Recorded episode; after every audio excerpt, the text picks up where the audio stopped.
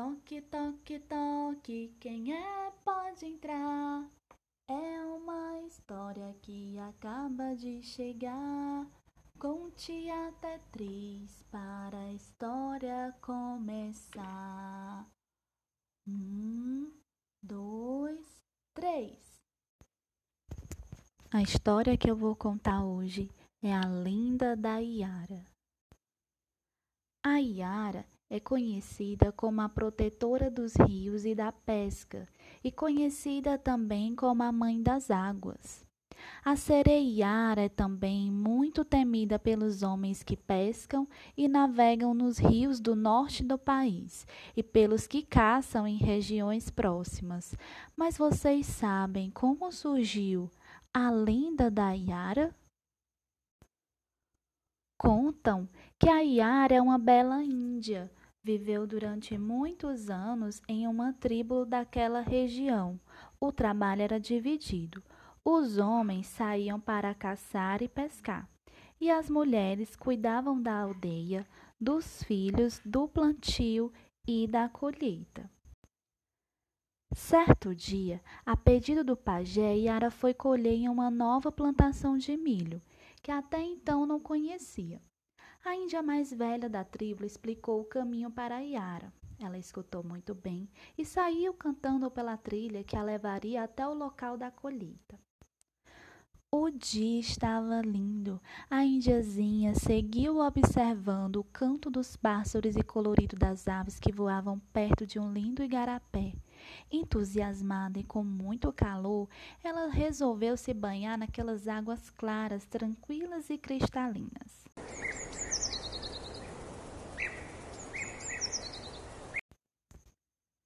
Só que Yara ficou por muito tempo dentro do rio, brincando com os peixes, cantando com os pássaros.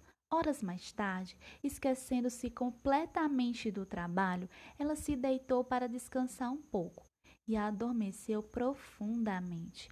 Quando ela acordou, já era noite, muito noite. Percebeu que não conseguiria voltar para casa. Ah, estou perdida, não sei como voltar para a aldeia e não adianta gritar, pois estou longe demais para alguém me ouvir. É melhor ficar por aqui e esperar o nascer do sol. No dia seguinte, ela estava cantando, sentada sobre as areias claras do igarapé. Mas de repente, quando ela estava lá tranquila, cantando, sacudindo seus lindos cabelos, apareceram duas onças famintas.